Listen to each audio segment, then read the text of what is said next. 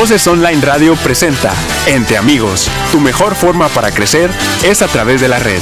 Bienvenidos. Hola, ¿cómo están? Qué gusto, otra vez estamos conectados con ustedes por medio de internet desde la cabina de Voces Online Radio. Esta es una transmisión en vivo y estamos ubicados en la calle de Platón Sánchez 321 Norte, frente a la Plaza La Luz, en la ciudad de Monterrey, Nuevo León, para todo el orbe. La dirección de este programa a cargo del ingeniero Benjamín Rivera y en el audio control Alex Rivera. Transmitimos en vivo por los canales de Facebook, Facebook Live, en Voces, eh, Voces Online Radio y en el Facebook Live de Entre Amigos. También nos encuentras en YouTube para que nos busques ahí y nos des un like. Estamos en Spotify actualmente. Para si lo quieres ir escuchando este tema, te lo voy a agradecer y que te suscribas a nuestros canales. Hoy tenemos un invitado muy especial.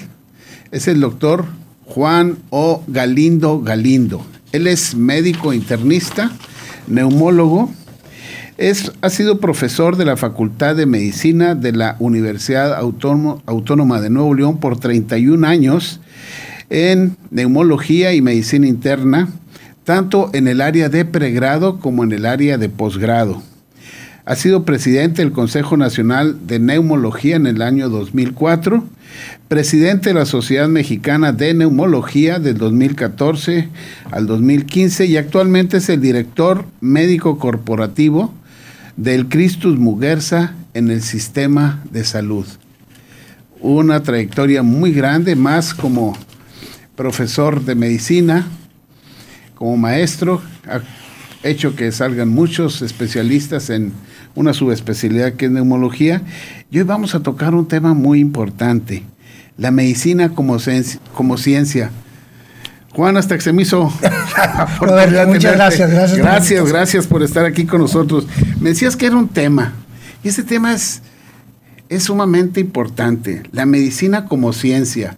Pero fíjate que la medicina, si nos vamos a, a muy a, muy a tratar de ver de dónde viene la, la medicina, el papiro, el papiro que se está en, en, que sacan de Egipto, donde hay ¿Es, el papiro Herbs, que tiene más de 310 o 320 recetas para tratamientos, hasta para mordida de cocodrilo, este, insectos, para tratar la malaria, para, para, para las, eh, las víboras. Las víboras, inclusive tiene ahí anticoncepción, tiene medicina para pediatría, es, un mundo. Y luego nos vamos a Grecia, donde, eh, donde Grecia eh, está Esculapio, hace su escuela Esculapio, no nos vamos a otro lugar y nos vamos con Hipócrates. ¿Qué es la medicina? ¿Es un arte o es una ciencia? Fíjate que es muy interesante la evolución de la medicina a lo largo de todos los siglos. Eh, de hecho, me voy a ir un poco más atrás de los egipcios. Los babilonios y los sumerios ya tenían. El código de Hammurabi tiene algunas eh, inscripciones relacionadas con recetas médicas y con el arte de hacer medicina, que en ese entonces se conocía como un oficio, básicamente.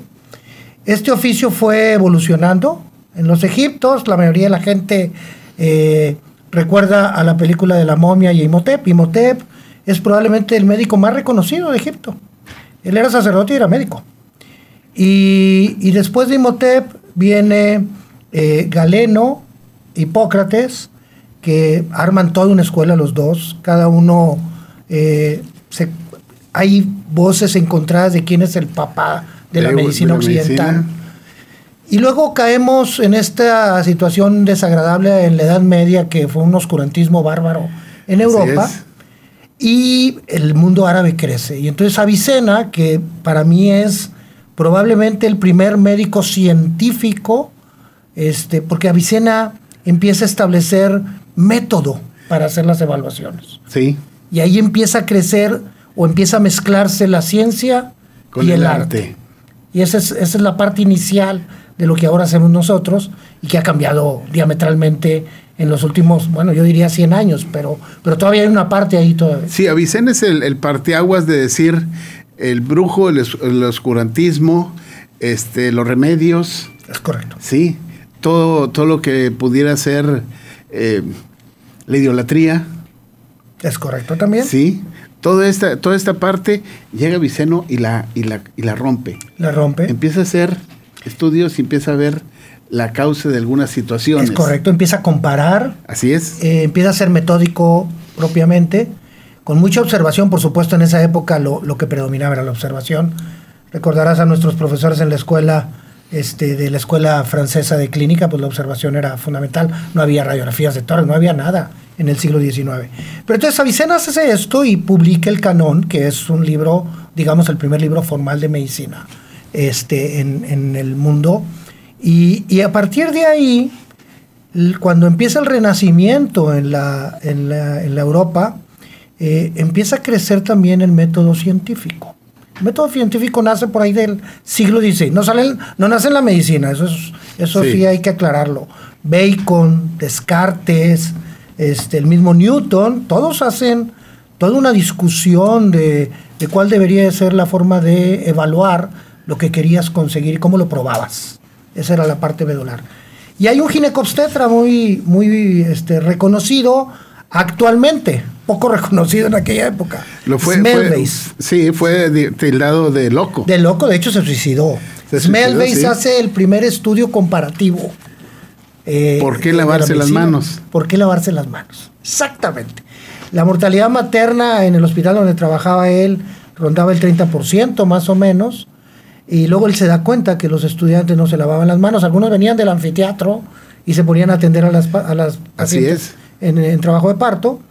Y hace un estudio comparativo con parteras a las que las lava, les limpia las manos, etcétera, y lo compara con lo que hacían los, los residentes o los practicantes. Pero, pero, fíjate, te interrumpo un tantito. Él se da cuenta de esto porque un compañero del médico se corta con un bisturí que habían usado los el, estudiantes en una paciente, pacientes que estaban muertas. Es correcto. Entonces, él sufre los mismos síntomas, los mismos signos que la parturienta. Así es. Y entonces dice, hay algo aquí que me dice que lo que está sucio me está causando esto. Así es, es, es, la, observación es la observación y la relación, en ese momento la relación causa-efecto, pero luego el tipo no para ahí y hace una comparativa porque fue tildado de loco, ¿De como bien dijiste, y aún con el comparativo donde su población, la mortalidad materna la disminuye a 1%, fue ignorado en ese momento. Eh, el, la presión social, todavía hasta nuestros días, ejerce, si no tenemos cuidado, ejerce un cambio hasta en los científicos. Sí. Y bueno, ya hablaremos de esto un poquito más adelante. Pero ese, ese es más o menos el proceso. Eh, después, si nos pasamos a, al, ya al siglo XIX propiamente, empieza a crecer ahora sí una metodología más puntual, empieza a haber mayor observación, empiezan a ver los primeros trabajos para ver la causa, el efecto, la respuesta y tenemos, bueno, probablemente el ejemplo más común de ciencia, de, de, de donde la medicina empieza a convertirse en ciencia, pues es el, el ejemplo de Jenner con la, con la vacuna, ¿no? Eh, Jenner se da cuenta que quienes ordeñaban las vacas No hacían infectaban. unas pústulas en las manos, pero nunca les daba la viruela. Así es. Y de esas pústulas él saca material y se lo inyecta a las personas que no eran ordeñadores. Le provoca originalmente la pústula en donde se lo inyecta, pero luego si le vuelve a inyectar se da cuenta que ya no pasa nada. Y entonces, aunque él no tiene todavía el concepto de la inmunidad, que ahora está muy claro, pues se da cuenta que eso protege. Y entonces empieza a vacunar a la población en esa zona donde él vivía. Y quizás, probablemente eso junto con, un poquito después con Luis Pasteur, con la, con la vacuna de la rabia, ¿no? Así es.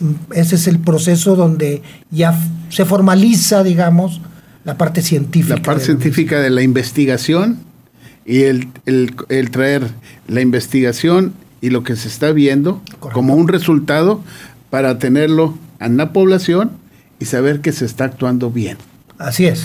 Tener realmente una certeza de que lo que estás haciendo verdaderamente funciona. Así es. Que esa es, esa es quizá la parte más simplista, pero que ahora la hemos ido perfeccionando. El siglo, el siglo XX para mí fue el salto cuántico. El siglo XX estableció primero reglas muy claras en la investigación y el rigor científico fue creciendo.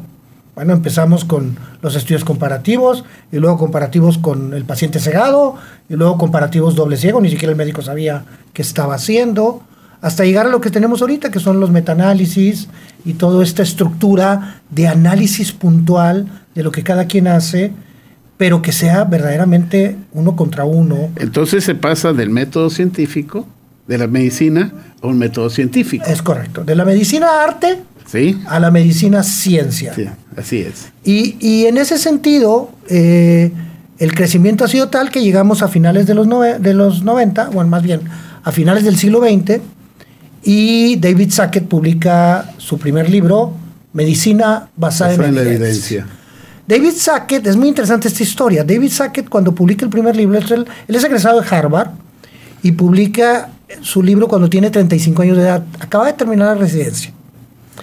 Y, y yo recuerdo a un maestro mío en el INER, este, yo siempre bastante activo y, y intrometido. Entonces el doctor definía a los residentes de- del hospital.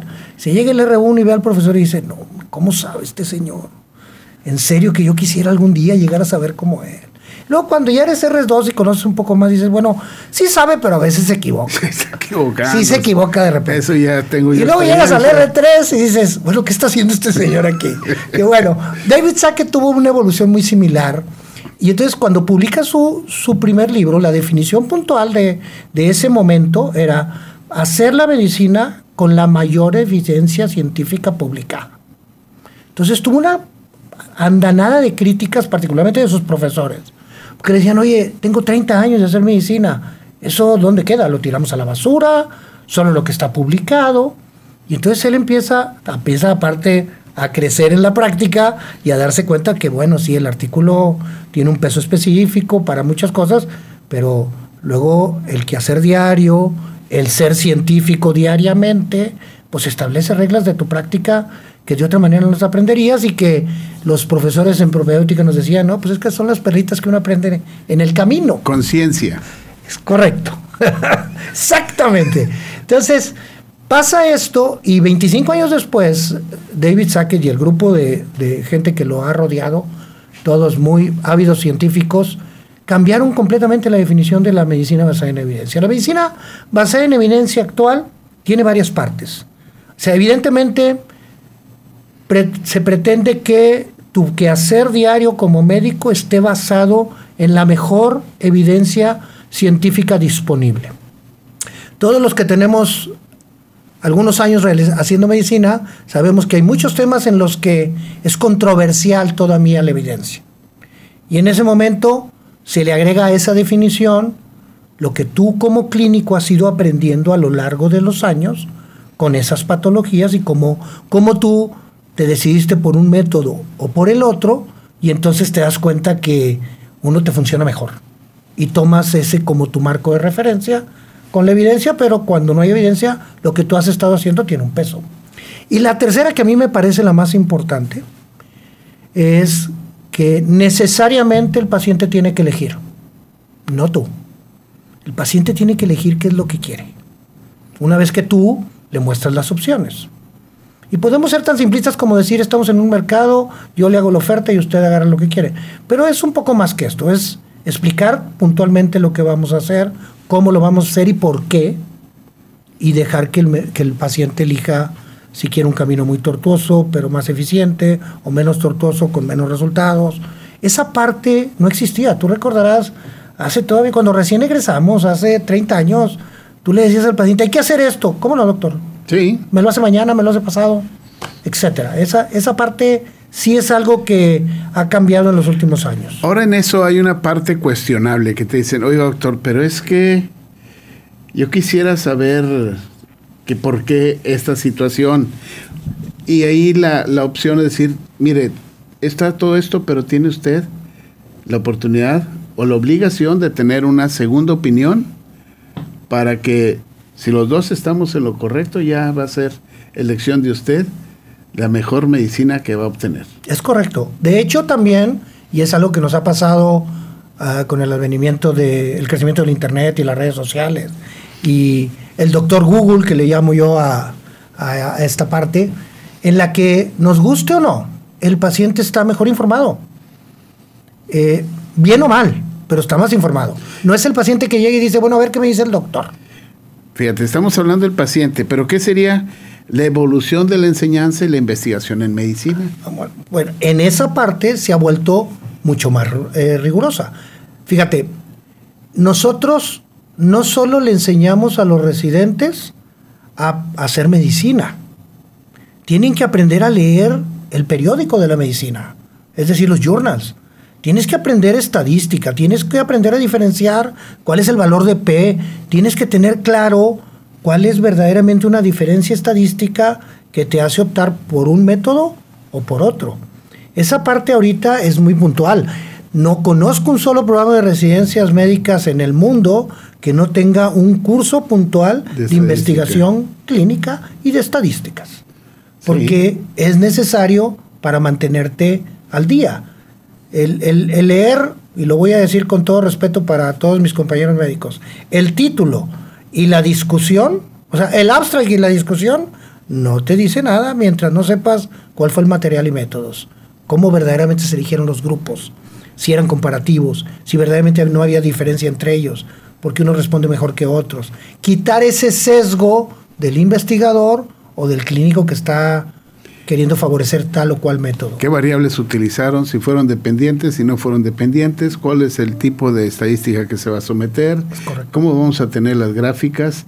Es, es una parte importante de, lo que tenemos que ver y aprender y, y poder decir, esto es esa es, esa es la clínica ahora de la, de la o, lo que es la investigación clínica. O sea, la clínica, como decía el maestro Chávez, el maestro Chávez tenía una frase buenísima. El maestro Chávez decía que el médico puede ser un excelente clínico, el tipo más dedicado con sus pacientes, el tipo más acucioso para estar ahí, pero que si todo esto no lo juntaba con el método científico, entonces no estaba haciendo medicina. ¿Estaba haciendo magia?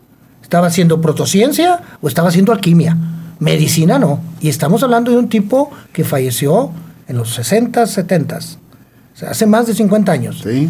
E, esta parte de repente la perdemos de vista, particularmente cuando ahora en prácticamente todos los programas académicos de todas las especialidades hay una estructura básica de formación que a mí me parece que no debemos de olvidar nunca. Entonces esta medicina actual ha cambiado mucho con respecto a la medicina hace 10 años. Cada año, cada año.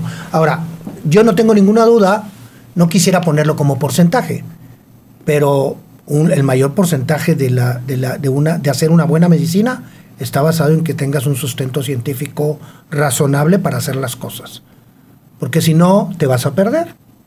Que es algo, una de las razones por las que yo propuse te propuse este tema es porque yo estoy bastante preocupado de lo que viví estos últimos dos años con la pandemia. La verdad es que me entristeció, en mi lado académico se entristeció.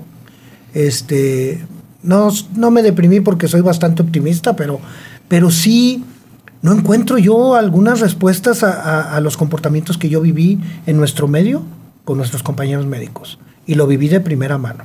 Sí, porque tú estabas al cargo de un hospital, tenías la terapia, estabas viendo cómo ingresaban gente desconocida y gente conocida, muchos de ellos médicos.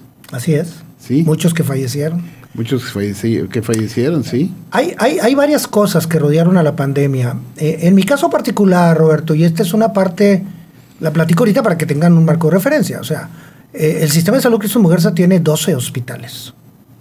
Yo estaba conectado todas las mañanas a las 8 de la mañana con 140 líderes de todos los hospitales que estaban pegados a las terapias intensivas o al paciente COVID. Y teníamos un seguimiento puntual de cuántos pacientes teníamos, si se habían apegado al protocolo de manejo. Nosotros, a mí me parece que la medicina tiene que ser una medicina abierta para cualquier médico capacitado con sus papeles en orden, etcétera, y que hace bien las cosas. Tú no le puedes cerrar la, la puerta a ese médico. Pero hay reglas del juego, hay guías de la práctica clínica, hay protocolos de manejo. ¿Qué hicimos nosotros? Nosotros usamos comités de pares, iguales a ti, con el protocolo en la mano, para que se manejara a los pacientes que tenían COVID. Y si tú querías usar algo diferente, la única prerrogativa es que trajeras una evidencia para, para usarlo. traes una evidencia que está mejor, es más, mejoro mi protocolo, no tengo problema. Ah, claro, porque me vas a dar una evidencia. Exacto. Medicina basada en la basada evidencia. en la evidencia. En este caso, particularmente en el grupo de población más grave, pues ellos no tenían el tiempo de elegir. Había que hacer las cosas. Estoy cierto también que al principio, particularmente en los primeros seis meses, la pandemia nos arrolló en el mundo. A todos, en todos los países. Sí, porque no había un, un antecedente científico de decir cómo De- voy a trabajar. De esa, de esa magnitud. ¿Qué El herramientas tengo para salir adelante? El antecedente que teníamos era 1918 y no había ni antibióticos. En la influenza española no había nada. No había vacunas, no había antibióticos, no había nada. Aquí no, aquí hay toda una maquinaria que dicho sea de paso, y la gente no conoce estas cifras y, y es importante decirlo. Cuando la influenza española en el mundo éramos 2 mil millones de personas, se murieron 40 millones. En la pandemia, el mundo estaba cerca de los 8 mil millones de personas. Se han muerto 6 millones. Es decir, evidentemente Estadísticamente es. ¿no? es, es arras- arrasador lo que ha pasado gracias a la, a a la- evolución científica y a la investigación. Esto, o sea, tú y yo, o sea, yo me quedé de bocas abiertas seis, ocho meses para una vacuna. Bueno, vacuna porque así le decimos, porque es una parte de ácido nucleico lo que te ponen, pero bueno, para, un, para generar una vacuna, este, seis, ocho meses, y dices, ay, caray, ¿cómo? Con todo lo que, lo que esto implicaba, fue un esfuerzo gigantesco. Entonces, ¿qué pasa en nuestro medio? Lo que yo viví, eso es de lo que yo vengo a hablar ahorita, de lo que yo viví. Y, y me dio mucha tristeza. Y voy a hablar particularmente de mi especialidad, porque es la que. la por, que un- acá por- un lado es la que veía la mayoría de los de- pacientes con COVID, y del otro lado son con los que tengo más contacto. Y entonces empezamos a ver dos cosas bien interesantes. La primera es, adiós a la evidencia científica. ¿Para qué? Ese fue un comportamiento muy común en un- una parte importante de la comunidad médica. Pero hubo otro peor todavía. No es una evidencia científica, pero yo la creo. Y voy a poner tres ejemplos puntuales. El uso de dióxido de cloro, que no tiene ningún sus- sustento. La Ivermec- ivermectina, que no tiene ningún sustento. Bueno, la ivermectina sí tiene un sustento y yo se lo platicaba a los pacientes. Doctor, no me va a dar ivermectina. Digo, mire, las pruebas, el único estudio publicado de ivermectina se hizo con el virus en un laboratorio. Se usaron unas dosis enormes. Usted quiere tomar ivermectina, se va a tener que tomar más o menos una caja cada ocho horas. ¿Cómo una caja, doctor? Bueno, le digo, si quiere emular las dosis del estudio, créame, le van a... No, bueno, no va a tener ni piojos ni pulgas, eso se lo puedo asegurar.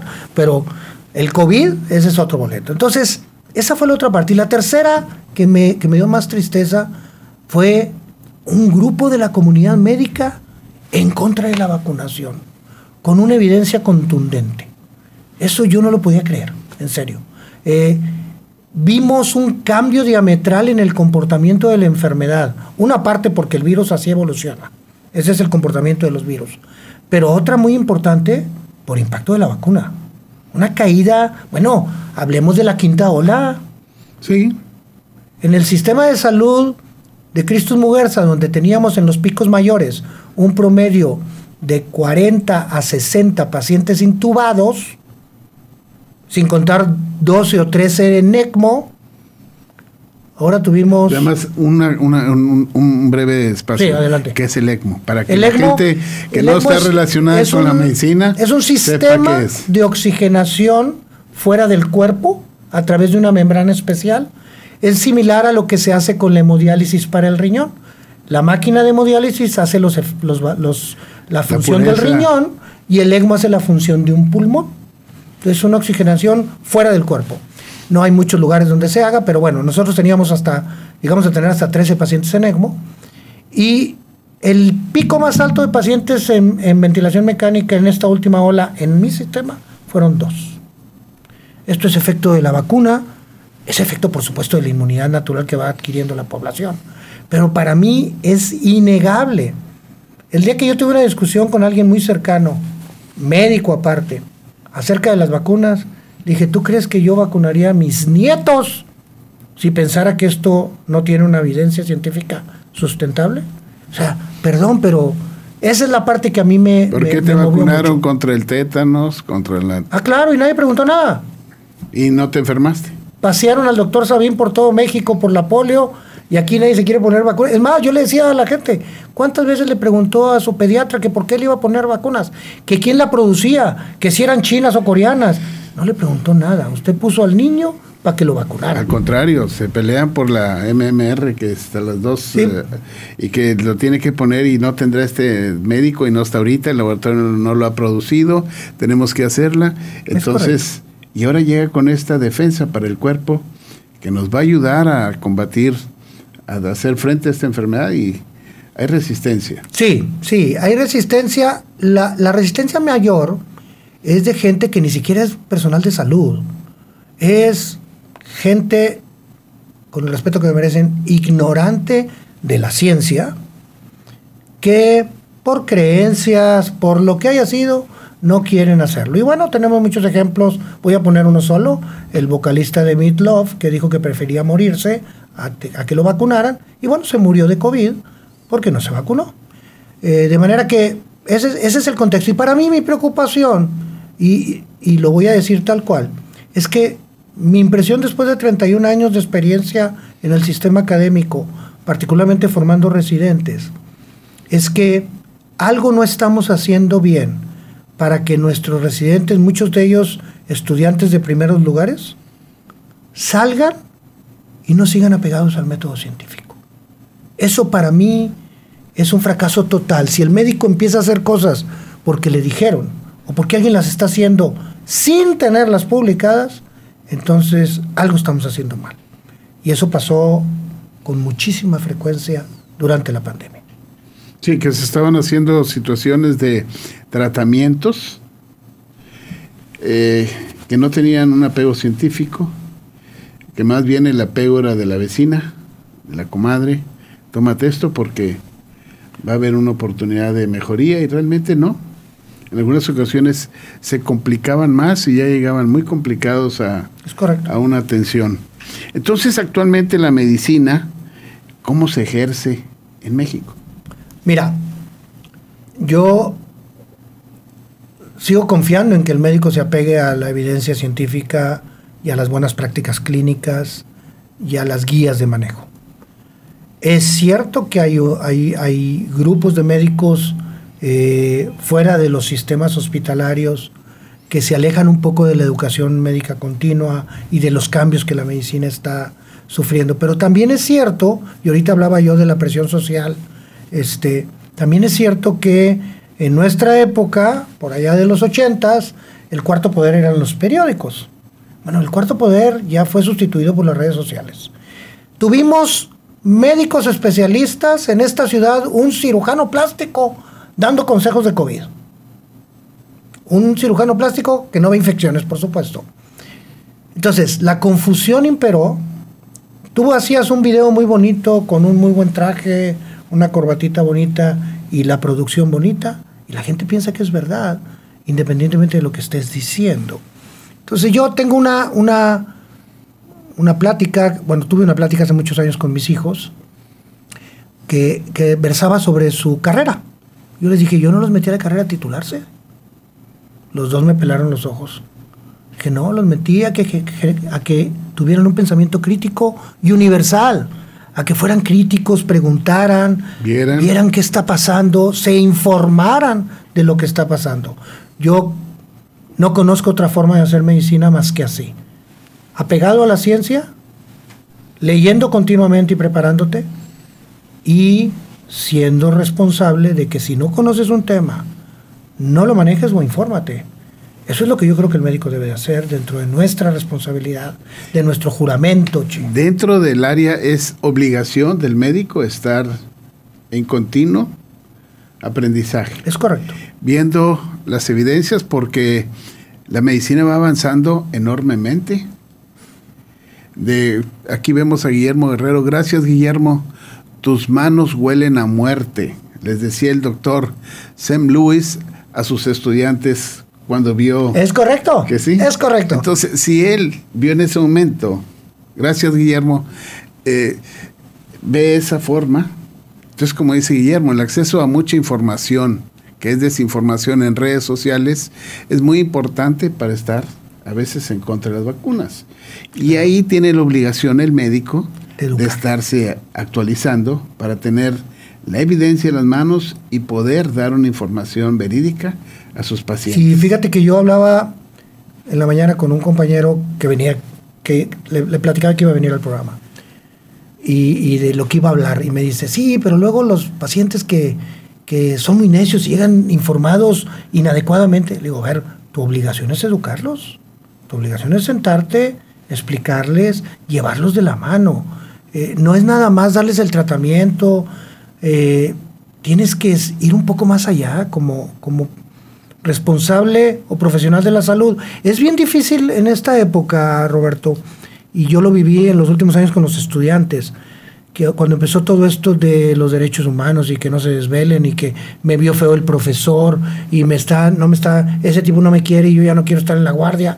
Entonces yo les decía, la única manera que yo encuentro de que una persona entienda la responsabilidad que un médico tiene, y se la decía a mis estudiantes, es que entiendan que una persona que no los conoce viene y les deposita en sus manos lo que más quiere.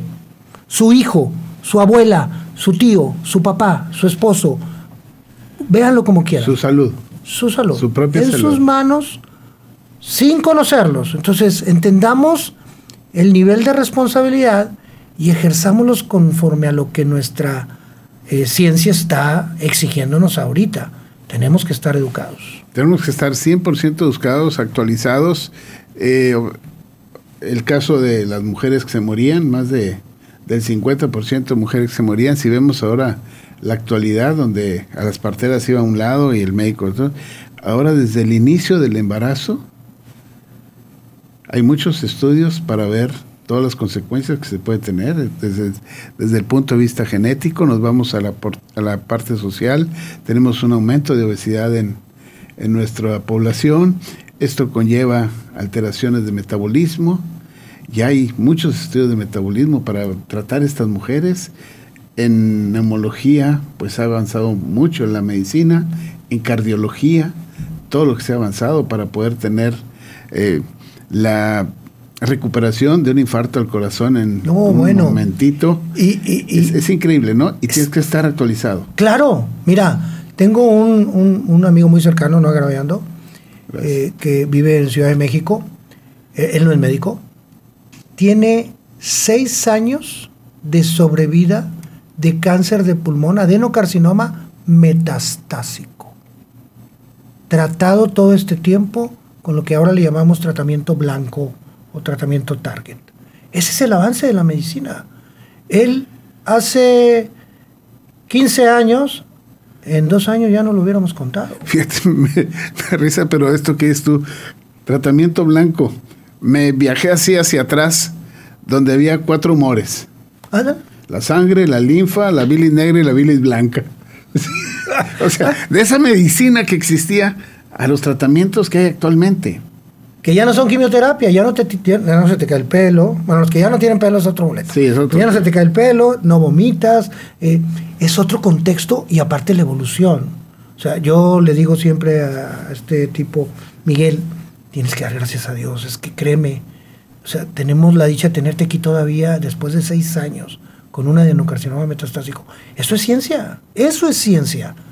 Entonces, y te aseguro que es en todas las especialidades. Estoy hablando de la que yo conozco. sí, pero hay muchas que tienen una evolución. Igual. Que ha mejorado, tiene sobrevida muy, muy grande los pacientes. Cáncer de mama, cómo se han hecho estudios, estudios, ya se sabe cuál es la paciente que va a tener problemas a corto plazo, cuál no importa, tú ya estás fuera de esto. El que le dice, no, tuviste un cáncer, pero estás curada, ni te preocupes. Sí, todo esto ha avanzado tanto, pero gracias a la evidencia. Es correcto. Gracias al estudio, al recabar información, al comprobar, al tener que comparar todos estos grupos y decir, esta es la forma en que se va a tratar y este es el camino hasta el momento. Porque no sé si mañana vaya a cambiar y va a ser evidencia. Así es, así es. Y como decía por ahí un profesor nuestro, lo que hoy es verdad, mañana va a ser mentira porque esto avanza muy rápido. Eh, sin embargo, sí, en, este momento yo no tengo ninguna duda de decirte, la medicina es ciencia. El arte está más relacionado con, el, con la persona. Y tenemos todos compañeros que son exitosísimos con sus pacientes porque los pacientes los quieren mucho, tienen esa forma de relacionarse, son, son unos artistas, pero, pero lo que hacen, eso es ciencia. Y fíjate, llegando a esto, muchos de los médicos deben de tener algo de arte que hacer. Música, dibujo, fotografía, arte culinario. algo hacen fuera de la medicina para poder tener este arte con sus pacientes. Es correcto. Porque no un médico se dedica completamente a la medicina Recuerda al doctor Ugartechea, el que solo medicina sabe, ni de medicina sabe. sí, no, es, cierto, tenías que, tienes que ampliar tu, es correcto. tu lugar, porque en, el momento en que tú llegues a una reunión, todo el mundo se va a acercar a ti a platicar y te van a sacar pláticas de medicina y luego de, de otras cosas. Entonces, si te hablan de Fórmula 1, tienes que saber quién corrió esta semana en Fórmula 1, o el, el, motociclismo, tienes que saber quién va a estar, o si Alarcón jugó 22 jugadas eh, con los Dallas y va, muy, o sea, tienes que estar informado de todo. Claro, es, claro. es, algo que, que, tienes que saber, que hay información, tienes evidencia de la información y vas a poder estar actualizado. Así es. ¿Algo más que nos quieras decir sobre todo no, simplemente, y, y, si nos están escuchando, Guillermo Guerrero es compañero mío, así es que si nos están escuchando médicos, pues no dejar nuestra, nuestra medicina en las manos solamente del arte. No olvidar que esto es una ciencia y hay que estar siempre pegados a la evidencia. Ese sería mi mensaje. Gracias, Juan Galindo, director médico corporativo de Cristus Muguerza y de Sistema de Salud. Es por eso que hemos tenido esta plática excelente con él. Juan, muchísimas gracias. Gracias, Roberto. Espero que a todo el mundo les haya gustado. Medicina, ciencia y arte. Hay escuelas de medicina donde se incluye el arte en sus materias, sí, principalmente en Estados Unidos, Guillermo, donde deben de tener una, una clase extra de arte que puede ser música, que puede ser historia de la medicina, historia del arte, puede tener alguna otra forma de, de estar estudiando porque necesita ampliar sus conocimientos.